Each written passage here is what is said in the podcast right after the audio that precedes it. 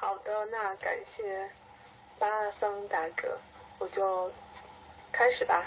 因为呃，这周一晚上刚从云南回来，所以对这条线路还记得比较清楚。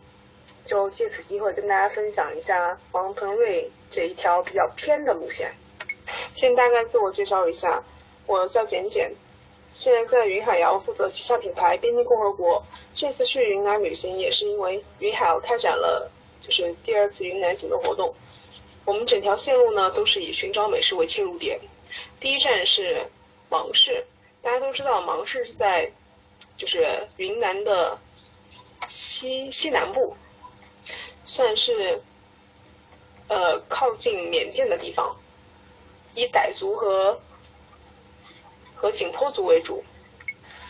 芒市当地有很多云海肴的同事，在策划行程的时候，觉得在芒市只需要待一天，第二天可能就转到腾冲。但是我们后来发现，在芒市当地有一个同事他要结婚，他本身是傣族人，所以我们决定借这个机会去了解一下傣族的婚礼。傣族他们结婚的话会有三天，第一天是。准备食材和宴请这个村子里的一些亲朋好友。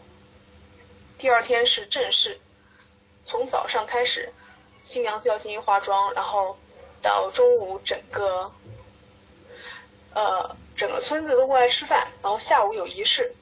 就这一天来的宾客都是最正、最重要的。然后第三天就是基本上流水席再吃一遍，整个三天加起来会有一千五百人。所以我们当时就借这个机会去了解一下。我先简单的跟大家说一下我们整个行程，然后在每一个行程单独讲解。芒市之后，我们去了腾冲。腾冲最有名的就是和顺古镇。北京爱情故事里面，当时去的也是在腾呃在和顺古镇进行的踩点，然后采景。另外那个我的团长我的兵里面也有在那边进行嗯取景。然后和顺的话，其实算是整个云南没有怎么被开发的古镇之一。虽然没有太被开发，但是当地人对这个整个村子进行了一些翻修，所以我们去的时候，大概这个村子有呃四分四分之三吧，其实是古建筑，剩下四分之一其实已经开始有一些就是客栈呐，或者是。旅店来入住，而更多的在腾冲，我们紧接着待了三天，之后就回到芒市去参加这个傣族的婚礼。接下来一天，我们就去了瑞丽，去到缅甸和中国的这个国界线上，在那边吃了一些小吃。紧接着最后一天，我们就回到芒市。其实这个线路相对来说比较简单。呃，三个三个城市之间的距离，坐车最多是三个小时。从芒市到腾冲大概是三个小时，然后从芒市到瑞丽是两个小时左右。所以七天时间只在这三个地方待着，其实还挺舒服的。芒市的名字由来其实特别简单，我觉得是因为它整个街道上种满了芒果。我们当时在芒市走的时候，发现有一棵芒果树，紧接着就发现。哇塞，这一条道路上全部都是芒果，然后那个芒果都是青芒果，基本上是比较小的时候就会被大家摘下来回去切了拌辣椒面吃。在芒果树的旁边会种一些呃菠萝蜜，是整个整个街道上你基本上走到哪里都能看见水果，所以我觉得芒市这点特别好。芒市要比北京晚两个小时，所以。在北京已经七点钟，太阳落山的时候，芒市其实光线特别好。他们吃饭的时间大概是在晚上八点到九点，老人们睡觉的时间也是在十点以后。芒市除了水果比较多之外，另外一个比较有特色就是泡鲁达。泡鲁达是从缅甸那边传过来的，它是用嗯椰奶，然后加紫米、西米、大西米。冰粉、凉虾呀，乱七八糟的这些缅甸炼乳，还有一些还有类似于法棍这样的硬面包做成，面包特别硬，但是泡在牛奶当中吃的话，就感觉特别酥软。有一家店叫干鹰泡鸡脚店，它的这个就是泡五达是整个芒市最正宗的。除了泡五达之外，那边还有榴莲奶冻，是用鲜榴莲肉和鲜奶制作的。我现在给大家去找一张泡五达的图。芒市的物价相对比较低，这一大杯泡五达里面还有这么多条，就是配料才六块钱。旁边那家是泡鸡脚店，它里面有用青芒果呃青柠檬加小米辣泡的这种酸辣口味的鸡脚，还有蒜香的，另外还有香辣的，就是这两家店连在一起。位于班石路。我们第一顿呢是在芒市比较出名的一家餐馆，叫杨二傣家餐馆吃的饭。这个位置大概是在呃芒市的往大大金塔区的那个方向。这家餐厅它是类似于傣族那种吊脚楼，比较矮，然后我们坐那个桌子。就特别奇怪，云南当地是用很矮的那种四方桌，然后大家坐的都是拿那种小凳，就大家都见过那种小时候奶奶坐那种凳子，然后在那边吃饭。旁边是一个池塘，里面养了很多鲤鱼。基本上在羊儿吃完饭之后，那些服务员就会把大家就是客人吃剩下来的菜直接给那个鲤鱼吃，所以那边鲤鱼长得超大。当天晚上我们去了一家同事家吃饭。也算是比较纯正的傣族人，第一次见到那边做撒撇，就刚才群里提到，撒撇其实分很多种，有酸撒撇和苦撒撇。酸撒撇的话是用生鱼肉，鲤鱼刚钓上来之后擦干了，然后把它去皮，剩下来鱼肉剁成剁成泥，和香柳还有小米辣一起。加一些自己做的米醋，这就做成了酸撒。酸撒的话，一般是蘸鱼来吃。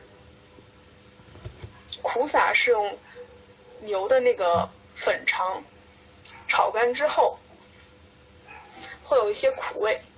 夏天比较去火，也是加一些香料。苦撒一般是用蘸肉食来吃。这张图就是撒撇的图，然后大家可以猜一下，就是我们喝的那个。糖水啊，这个糖水没有没有果子出来，要不然给给大家说一下，就是云南的当地一般都会用水果来做做饮料，一般喝的比较多的就是酸角，用酸角和红糖煮成汁。但是我们这个喝的东西呢，它看上去和酸枣颜色一样，其实是叫西西果，味道有点酸，也会和红糖一起煮。云南当地用的比较多。OK，好了，那我们继续。嗯，刚才确实出了点问题哈。这个撒撇苦撒撇真的是特别苦，吃了一口之后，我们一行六个人没有人再敢吃第二口。就它那个怎么说呢？牛的粉肠本来就是很苦的，它是炒干之后，所以这个苦苦味又上了一层，再加上本身的这个香菜之类的，其实特别吃不惯。去那云南的时候，大家最好带一些胃药。我们这一行六呃六个人七天，然后有三个人在中途都挂掉了。上面这个图里面还有一个菜叫呃茶叶菜，它是因为长得比较像茶叶的样子，颜色发暗绿色，煮煮了之后会有一些色色发苦，但是喝完之后有些回甜，所以当地人会用它来做汤。而且这个茶叶菜只有在芒市。才产，其他地方会没有的。这个是用酸笋做的土鸡。呃，芒市那边傣族人吃酸和吃辣特别厉害，特别是酸，他们会加任何带酸的，比如说青柠檬或者是酸角、西西果，来增加菜品的酸味。我补充说一下，我们在杨二的时候，当天吃到的一个比较就是特殊的东西。大家看一下图，就是可能你猜不出来这是什么东西，但你仔细看，会会了解到这个东西吧，其实是一种昆虫，叫蚂蚁蛋，这是凉拌的。我给大家画一张大图，这是我们在芒市第一次吃虫子，后来还有第二次、第三次。就第一次吃虫子的这种感觉和，就是和大家不太一样。当时呃比较害怕，但是看完之后觉得吃到嘴里味道也没什么奇怪的。大家都就是其他人觉得说蚂蚁蛋这个富有高蛋白的东西，其实炒或者是炸比较有味。嗯，但是傣家人做法其实是用凉拌，用这个就是莴苣，然后还有小米辣。不咸不淡，所以不太好吃。芒市较多的一个就是凉拌的菜，第二个就是烧烤，烤猪皮、烤鱿鱼、烤虫子，什么都烤，烤肉，然后烤鸡脚、烤洋芋，嗯，基本上我们能想到的他们都会有。啊，第二天我们就去了腾冲，从芒市到腾冲坐大巴，在。芒市的北站和南站都有地方坐，三个小时就可以到达。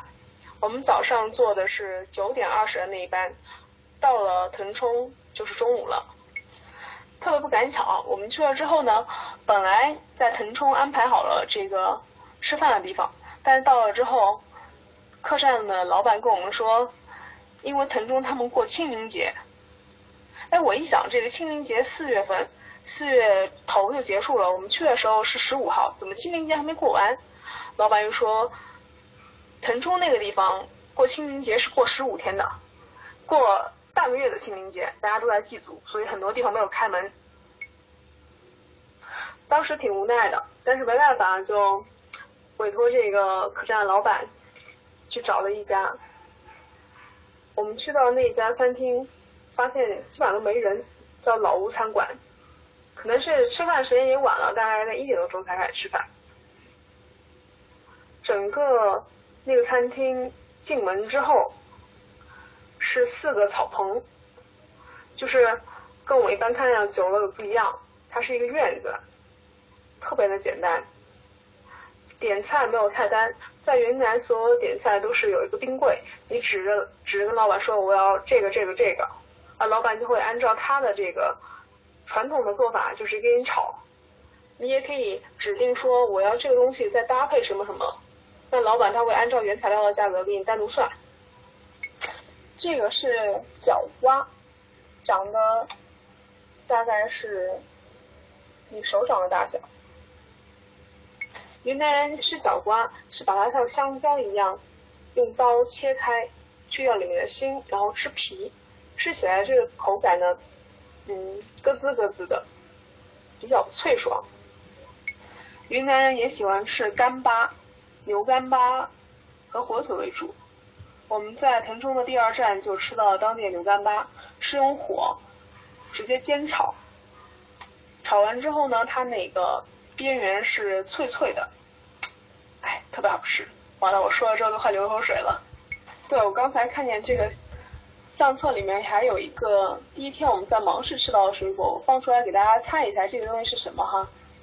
可能不太看得清楚。这个呢是羊奶果，长得跟小番茄一样。当时别人跟我说，哎，你捡捡你来尝一下这什么东西？我说这还用看吗？这明显是小番茄嘛。然后别人就特别鄙视的跟我说，你先过来尝一下，不要说大话。我发现，哎呀，吃了一口内酸爽，然后来。当地人为了就是吸到我们的口味，还特地放了一些糖，但实际上他们的吃法就是直接蘸辣椒吃。紧接着到达古镇之后，大家就开始到处乱晃。古镇里面我们看到了，首先是去了这个老屋餐馆，他们老家这个餐厅和他住的地方大概将近五十米。去了之后发现这家就是这家女主人呢，其实是嗯。有一个将近两百年的老宅子，基本上所有东西都是老物件。这个家里看起来特别大，上下两层加起来也怎么着也有四百平米，而且还有个后花园。这个老板他们家其实有挺有家族背景的，就是嗯老他太祖好，类似于是这种当地的一个一个小官吧。然后后来太祖死的早，太祖母就在这里守了寡，然后古代的时候给他立了一个牌坊，然后封了一个这样的房子。他们家有好多老时候的照片，都是黑白色，也有很多这种呃长板凳啊，或者是木雕，在文化大革命的时候破四旧，就毁掉了很多。现在留存下来的有一半以上都可以算是古董了。腾冲的和顺古镇特别小，你大概转的话两个小时就能完全转下来。不会像丽江那么大，它最高的最高处有一个有一个庙，叫什么名字我给忘掉了，要给给大家查一下，在腾冲的山上，最下面有一个河叫野鸭湖，是一个类似于湿地的地方。我们下午就在整个古镇里面闲逛，有一家做双皮奶的叫水奶牛，哦不对，叫奶酪妹妹。但是他做的是水奶牛的双皮奶和奶冻，吃了之后感觉还可以。大家如果去的话，可以在那边溜达溜达，吃一吃街边摊的路边的东西。另外有另外有一个街边摊叫松花糕，这个东西很有意思，它下面是豆沙，上面是撒的松花粉，最上面一层放的是芝麻，特别香。和顺是一个长条形的古镇，它外围包着的是。类似于这种田地有很多，嗯，很多当地人会在那个地方开耕啊什么的。早上早一点过去还能看见田里有很多白鹭，所以大家如果过去的话，早上可以出去采风。我们在傍晚的时候去吃了腾冲著名的土锅子，可能说这个不太清楚哈，就是类似于火锅一样，老北京的这个铜火锅是。中间放炭，整体是铜的，里面放一些像红枣啊这样的东西，直接做清汤。但是在腾冲当地流行的土锅子是把铜变成了陶土，里面也是可以放炭，外围会放上各种各样的食材直接煮，用高汤来煮。这个土锅子里面有肉皮、火腿、笋，还有。豆腐、青菜，有什么都有，基本上你可以把它认为是一种杂烩。呃，北京也有一家，北京在鼓楼，就是钟鼓楼那个地方，有一家叫哈尼个舅，他们家做这个也做的特别棒。和顺如果大家去，我其实特别推荐秋天去，秋天的时候超美。你现在看网上所有大片，全部都是在和顺秋天时候拍的，就只要讲腾冲那个地方，整个古镇被金黄色的叶子给笼。和顺古镇在晚上大概九十点钟的时候，基本上就会很安静，没有人。餐厅在九点钟就关门了。呃，如果你要吃东西的话，可以去吃路边烧烤，只有一家路边摊，在这个和顺大妈跳广场舞的拐角处。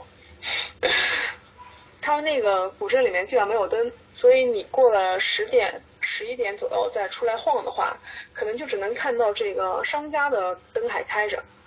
基本上到十一点的时候，商家也就关门了。和顺的第二天，我们早上去拜访了当地有名的寸大妈。寸大妈是做稀豆粉的，稀豆粉主要原料是豌豆，用豌豆打磨之后，当晚沉淀，到了第二天早上起来，像豆浆一样，先将它进行分层，然后将各种什么原浆啊、二头浆啊、乱七八糟这东西，我不太清楚哈，然后。嗯，放在锅里煮，一边煮一边以一个一个方向进行搅拌。记住，一定要是一个方向，如果反方向搅拌的话，它就会泄。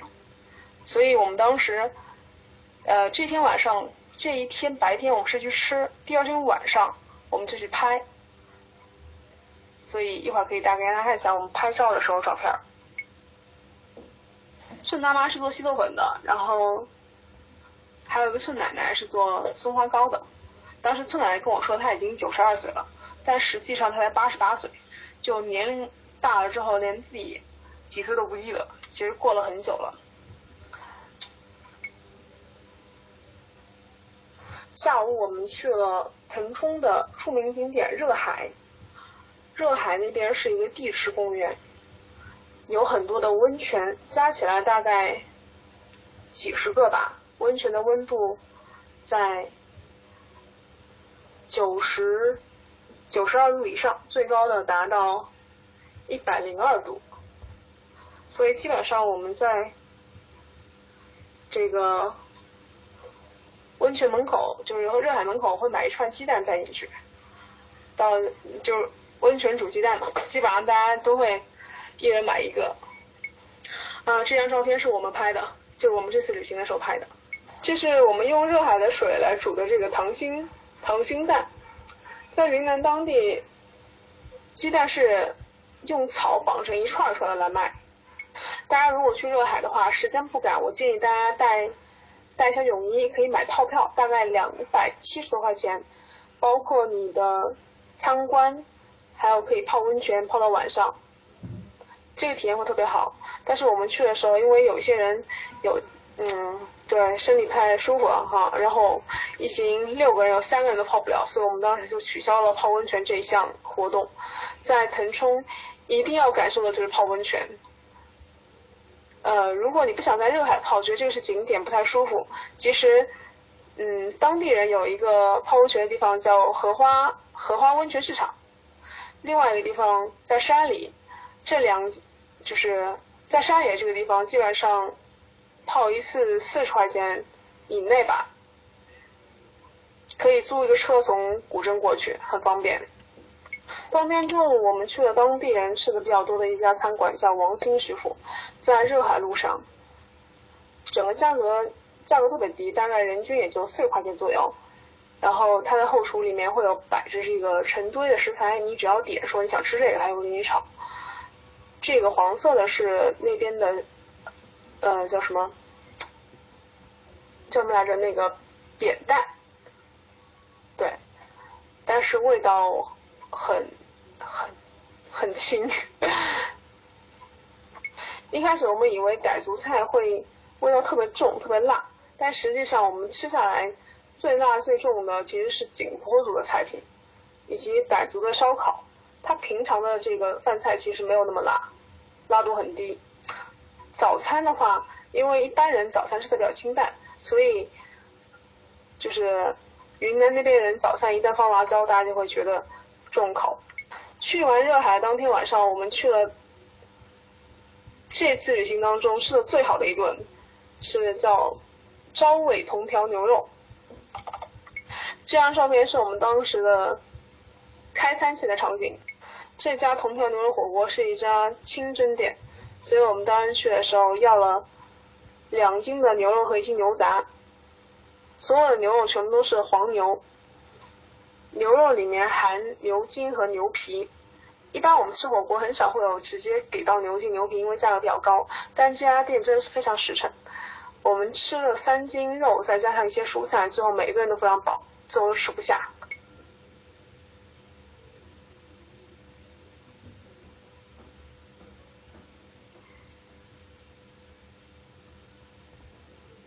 那边吃牛肉火锅一定要涮的两个菜是韭菜和薄荷，就是你不要看它这个是平常常见的两个蔬菜，但是一旦放进去之后，薄荷的清香和韭菜这个浓烈的味道会使得整个就是火锅的嗯口味都是富有层次性。这顿饭很便宜，这顿饭我们六个人吃了不到三百块钱，就是。这样的一个价格在北京肯定是吃不到的，就别说北京了，在河北我估计都很困难。基本上我没有点太多的菜，光这一锅牛肉加上一些辅料就够我们吃的。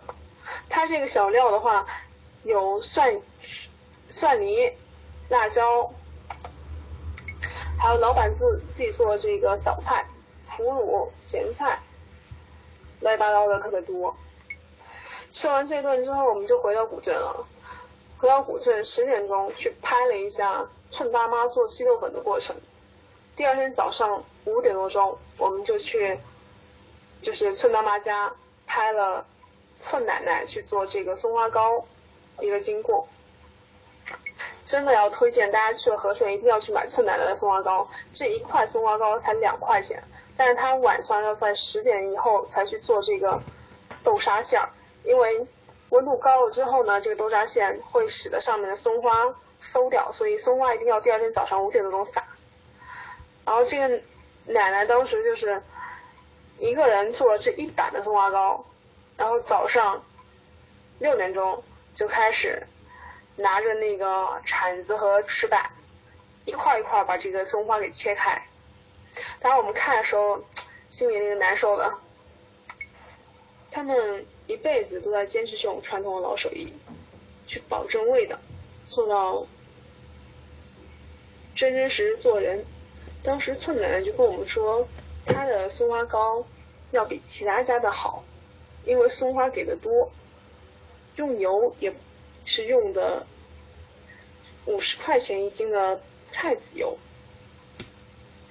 今天我只能跟大家简单分享一些，所以说的可能就是蜻蜓点水，大家稍微听一听。如果觉得有详细想要了解的，到时候也可以再单独问我。为了看到整个村来他们做松花糕和稀豆粉的过程，我们是早上五点钟不到四点钟就起来，然后在那边喝了一碗他的豆浆。一直等到五点半，就是录制了整个做稀豆粉的过程。当地的稀豆粉调料也很丰富，就云南当地都会有很多十几种啊这种配料让你去选择。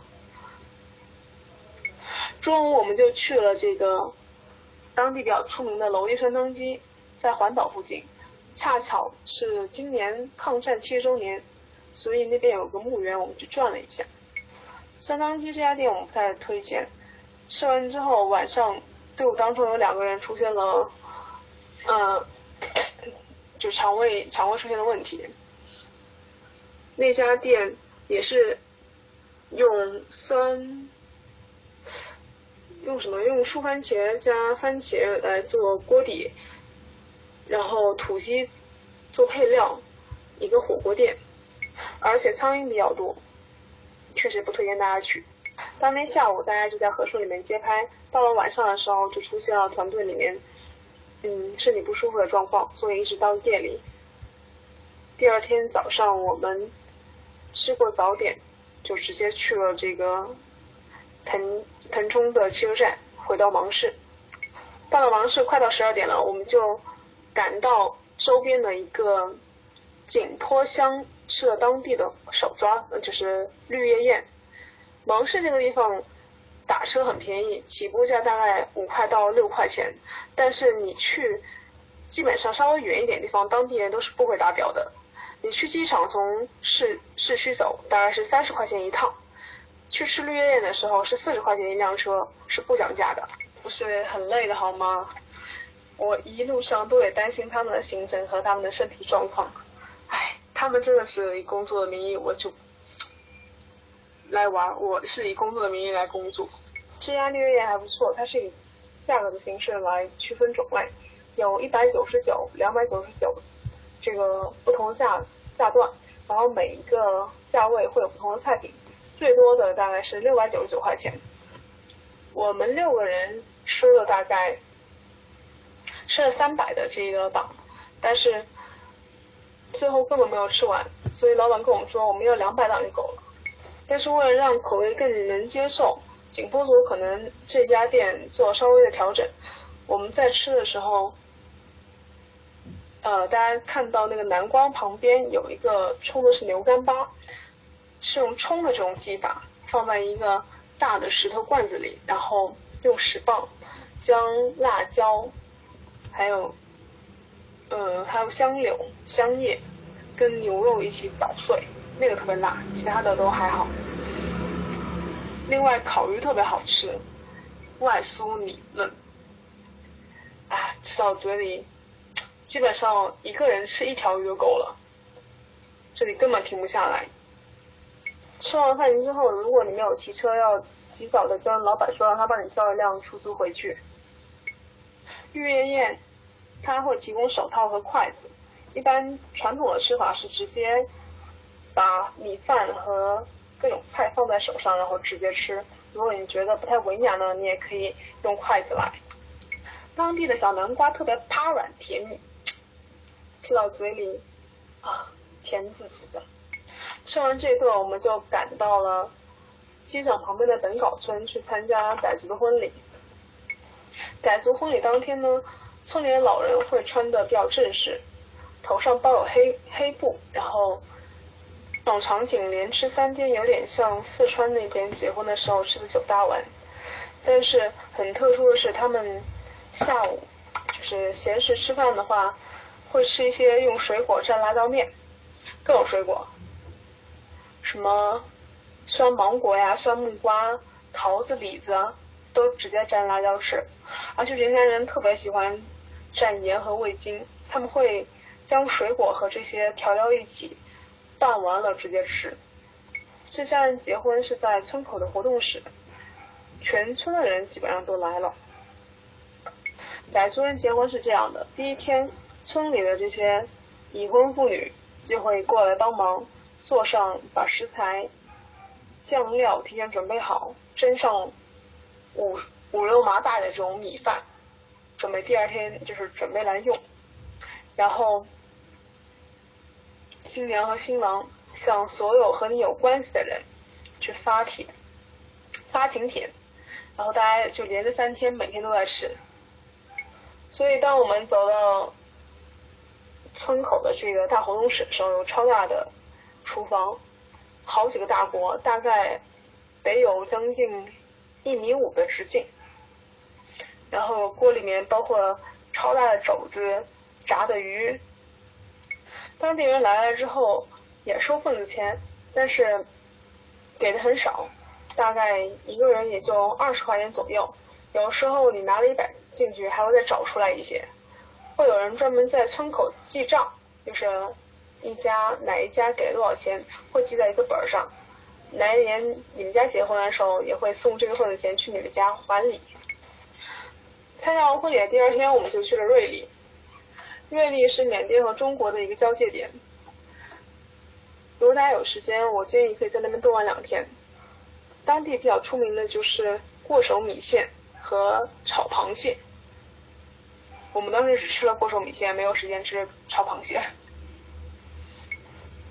过手米线就是将米线和各种调料放在手上，然后一口塞下去。但是我不太清楚它是如何以此来命名，然后有什么典故，这个不太了解。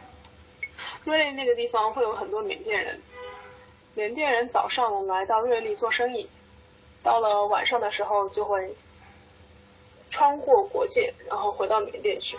所以，如果你在缅甸看到大街小巷有一些人在脸上涂着这个黄色的泥土，他基本上就是缅甸人了。而且在那个口岸，基本上你遇到的人都会说三种语言，一种是缅甸语，一种是傣语，还有一种就是普通话。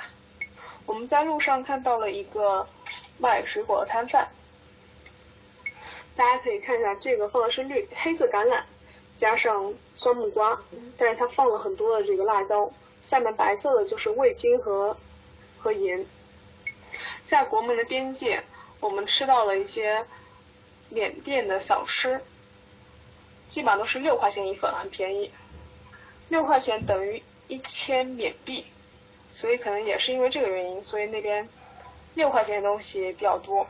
一个拌菜六块钱，一个小吃六块钱，一杯木瓜水也是六块钱。后面就是国门，走过去就是缅甸。从瑞丽回来当天晚上，我们去了芒市最大的烧烤城，也叫不夜城。大概这个市场有将近二十家烧烤摊。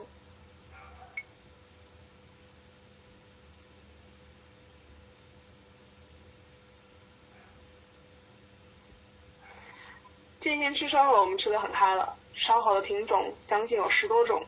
同时也吃了当地比较特色的炒螺丝和砂锅鱼，这两盘虫子不是一般人可以吃的，就是你一般吃的时候会心里害怕，但是我当时就是看了一眼，觉得嗯，它就是个食材嘛，然后我就吃了一口，发现，咦，很好吃嘛。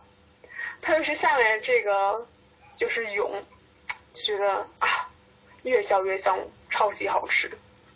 所以我觉得这种虫子类东西，大家还是可以尝试一下的。或者，你可以假装不知道它是个虫子嘛。云南当地的烤土豆和烤豆腐也值得一试，特别是建水豆腐和包浆豆腐。包浆豆腐顾名思义，外面酥脆，里面呢是包浆的，嫩滑爽口。在芒市的最后一天，我们拜访了当地特色的叫林氏原子饵丝。原子是用手打的牛肉丸做成了一个小的，大概有玻璃球那么大的小原子。记错了，是吃完原子饵丝去的瑞丽。最后一天，我们去的是芒市的市集。芒市的市集超大，五天一次，然后延绵了大概有三个街道。芒市的市集有点像咱们平时说的赶集或者菜市场。五天一次的大市集，有你基本上没见过的各种食材：紫辣椒、紫的豇豆、芭蕉叶、瓜花，还有什么鱼腥草、茴香啊。木香子，还有还有豪猪的刺、蜜蜂、蜂蜜、烤鸭、烤鸡、大白肉，这些东西有些是做菜，有些是做药，种类特别多。下午的时候，我们又赶到了那个干音泡鸡脚店，吃了一顿下午茶，接着就慢慢悠悠的回到了北京。这家店的价格。泡达是六块钱一份，从来没有变过。但是我们吃这个榴莲奶冻的时候，第一次它要价是二十五，第二次要价三十，就隔了大概四天。所以大家去的时候可以大家心里有个数，大概是二十五块钱一份。